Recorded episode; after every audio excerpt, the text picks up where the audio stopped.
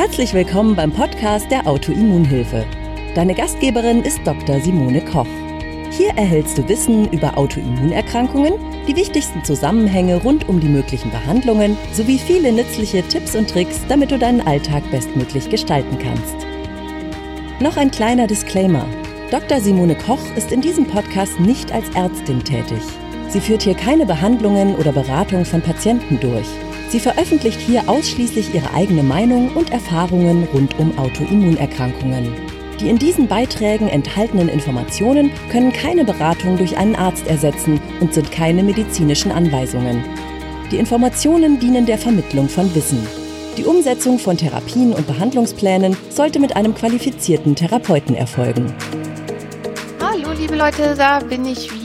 Heute erzähle ich was zu Milch, weil ich habe am Wochenende bei Instagram, ich immer so Kleinbeiträge und so schreibe, habe ich am Wochenende mein eines Essen veröffentlicht. Da habe ich, ich habe nämlich am Wochenende beziehungsweise am Freitag, glaube ich, eine rote Beete Pizza gebacken für mich. Also ähm, wir machen immer einmal die Woche Familienessen und da gab es diesmal rote Beete Pizza und oben drüber über den Belag kam auch ein ganz kleines bisschen Parmesankäse. Und das haben sofort natürlich alle gemerkt. Simone, auf deiner Pizza ist äh, Käse, äh, als ob ich das nicht selber gemerkt hätte.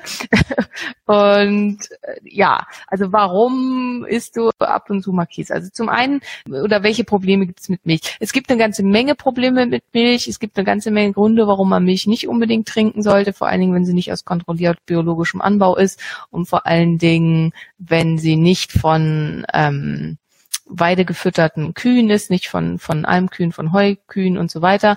Aber auf die ganzen vielen, vielen Gründe will ich jetzt gar nicht eingehen, weil da könnte man tatsächlich nämlich locker eine Stunde oder vielleicht auch zwei drüber reden, sondern ich will über einen ganz bestimmten Punkt der Milch reden, der problematisch ist. Viele von euch wissen, Milch hat eine paradox insulinotrophe Wirkung. Das heißt, wenn man Milch trinkt, obwohl sie relativ wenig Zucker enthält oder wenn man Milchprodukte isst, die zum Teil gar keinen Zucker enthalten, führt das trotzdem zu einem deutlichen Insulinanstieg. War, ganz lange hat man sich gefragt, warum ist das so? Was ist der Problem Problem dahinter. Man hat in dieser Studie, die gemacht wurde, die übrigens von Arla durchgeführt wurde, von der, glaube ich, schwedischen Firma, die ähm, Milchprodukte herstellt. Und die haben auch ähm, Molke getestet und Casein alleine. Und der Effekt war immer der gleiche. Was man aber bedenken muss, wo sitzt Arla und welche Milch wurde verwendet? Und hier wurde die Milch der Holt steinischen buntgefleckten benutzt. Das heißt, die klassische Milchkuh, die wir halt von der Milka-Kuh in Lila kennen, deren Milch ist das. Also die ähm, Holsteiner buntgefleckte am weitesten verbreitete Kuh in Europa. Warum? Die geben am meisten Milch und die sind am meisten tolerabel gegen eine nicht artgerechte Haltung. Also auch unter schlechten Bedingungen geben die noch viel Milch und sind relativ resistent gegenüber schlechten Lebensbedingungen. Traurig, aber ist leider so. Im Gegensatz dazu gibt's noch, die Rasse habe ich gerade vergessen, diese braunen Kühe, die in den südlicheren Gefilden üblicher sind. Die kommen gut klar mit Höhenlagen, deswegen sind die in den Alpen sehr beliebt und geben aber deutlich weniger Milch. In den Alpen ist man bei diesen Kühen geblieben, weil die Holsteiner Buntgefleckte mit der, dem geringeren Sauerstoffanteil ähm, nicht gut zurechtkommt. Gott sei Dank, muss man sagen, weil was ist der große Unterschied zwischen der Holsteiner Buntgefleckten und dieser falbigen Kuh? Das ist ein, das Casein in der Milch ist ein anderes. Und zwar beim, bei der Holsteiner Buntgefleckten Alpha-1-Casein und bei der anderen Alpha-2-Casein, genauso wie bei Schafen und bei. Und Alpha-1-Casein hat die Besonderheit, dass es in unserem Körper umgewandelt wird in Beta-Caseinomorphin, was zum einen eine stark abhängig machende Wirkung hat, also eine morphinähnliche Wirkung, wie der Name auch schon sagt, und zum anderen mit dem Insulinrezeptor interagieren kann und dadurch zur inadäquaten Ausschüttung von Insulin und in der Folge zu, äh, beziehungsweise also zu einer insulinähnlichen Wirkung und damit in der Folge zu Unterzuckerzuständen führen kann und darüber dann wieder zu Heißhunger. Alpha-2-Casein macht das nicht und sehr viele kommen sehr gut mit Alpha-2-Casein klar, auch wenn sie mit Alpha-1-Casein überhaupt nicht zurechtkommen. Und das finde ich lohnt sich, das auszuprobieren. Warum?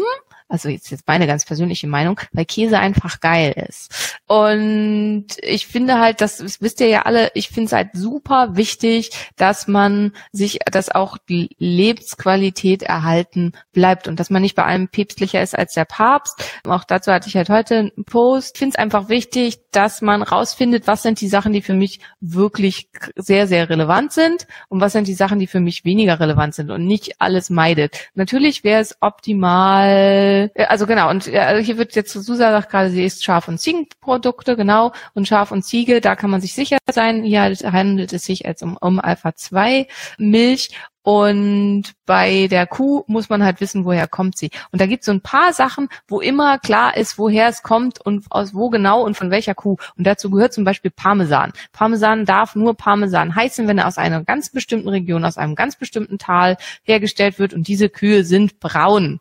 Und deswegen, wenn ich über irgendwas Käse drüber mache, dann ist das Parmesankäse.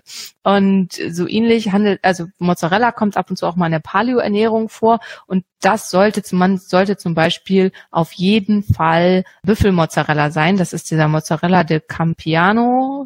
Korrigiere mich Manu, wenn das nicht korrekt ist. Der, das ist der Original Büffelmozzarella und der ist halt vom Büffel und auch der Büffel gibt Alpha-2-Milch und Alpha-2-Milch wird nicht in Beta-Caseinomorphin ausgebildet. Beta-Caseinomorphin ähnelt in der Struktur ganz stark den Lektinen. Und jetzt schlagen wir den großen Bogen.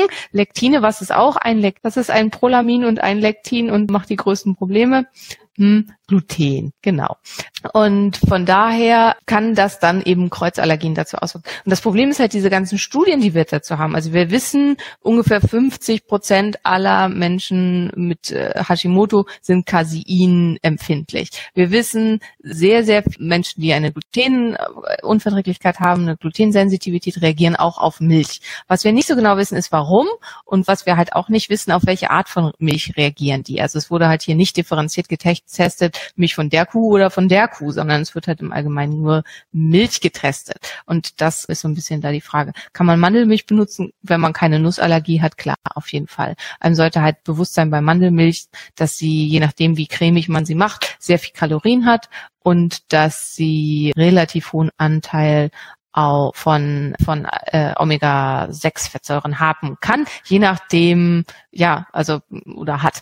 Genau, Akne ist ein ganz, ganz häufiges Problem auf Milchprodukte.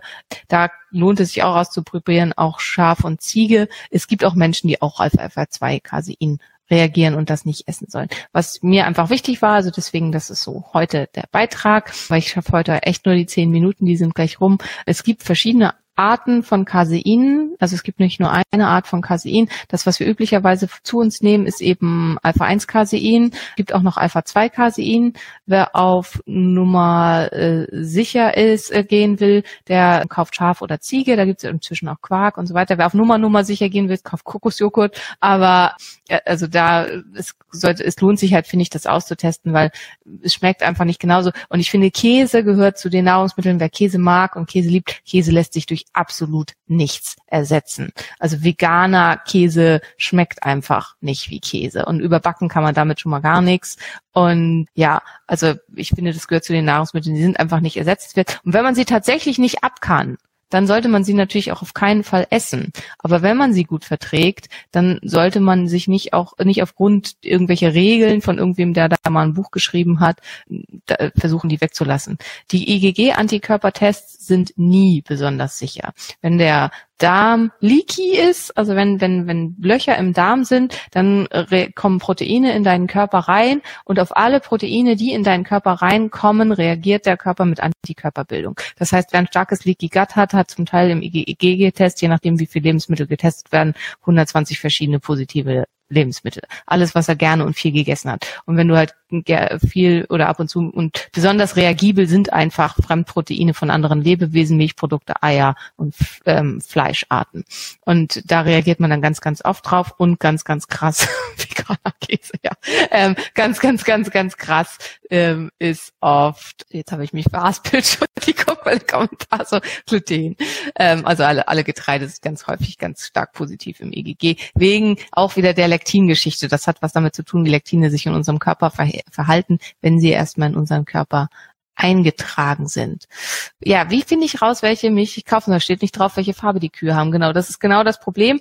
Also ich glaube, man fährt ganz gut, wenn man Milch aus Alpenregionen kauft. Also es gibt ja zum Beispiel hier die Meierei Andexer, die halt Biomilch verkauft und Bio-Joghurt und so weiter. Aber genau weiß ich es nicht. Also falls jemand bei euch irgendwo äh, in der Nähe dieser Molkerei lebt, kann der vielleicht ja mal sagen, die Kühe bei uns in der Gegend sind braun oder eben nicht. Bei bestimmten Sachen kann man sich eben sicher sein. Bei Parmesan kann man sich sicher sein, bei Büffelmozzarella kann man sich sicher sein. Es gibt noch hier ähm, Pecorino, kommt auch aus einer äh, Region und ist auf jeden Fall von braunen Kühen. Also es gibt bestimmte Sachen, da kann man sich sicher sein. Ich krieg von einem ehemaligen Au-pair ab und zu Milchkäse geschickt, den ihre Mutter selber zubereitet. Zum einen ist es halt hammergeil, weil ich weiß, dass die Kühe da bei denen quasi vom Haus stehen und halt in dem, der Produktion nichts in irgendeiner Form zusätzlich mit reingekommen ist. Und zum anderen weiß ich eben daher sicher, die Viecher sind braun. Aber bei anderen Sachen ist es schwierig. Dann gibt's Heumilch zum Teil, die kommt auch aus den Alpenregionen. Da kann man sich auch relativ sicher sein. Weihenstefan gehört, glaube ich, zur Nestle-Gruppe, kaufen wir nicht sind wir uns, glaube ich, einig, oder? Eine Liste wäre super. Ja, mm, ja, also leider, glaube ich, hat da keine Liste drüber. Wer irgendwie da was weiß, also sagt, unsere Molkerei hier um die Ecke, bei uns sind alle Kühe braun, kann das ja gerne drunter posten. Ich hoffe, es hat euch trotzdem ein bisschen was gebracht. Mm, ja, dann erstmal alles Gute und bis demnächst. Teilt den Beitrag auch, wenn es euch gefallen hat. Danke fürs Teilen der letzten Beiträge. Super, ich habe mich riesig gefreut. Es ist einfach total schön, wenn man sieht, dass die Sachen halt auch ähm, weitergegeben werden und dass man nicht nur mit sich selber redet, weil ich mache das halt auch, weil ich einfach möchte, dass so viel wie möglich davon weitergetragen wird. Ich wünsche euch noch einen wunderschönen Tag, alles Gute und bis morgen. Danke, dass du bei der heutigen Episode dabei warst. Mehr Tipps von der Autoimmunhilfe findest du unter www.autoimmunhilfe.de. Wir sind auch auf Facebook, Instagram und YouTube aktiv. Den jeweiligen Link findest du in der Podcast-Beschreibung. Gefällt dir dieser Podcast? Dann freuen wir uns, wenn du auf iTunes eine Bewertung schreibst und den Podcast mit deinen Freunden teilst. Damit hilfst du uns, dass wir wiederum noch mehr Menschen da draußen erreichen und ihnen helfen können.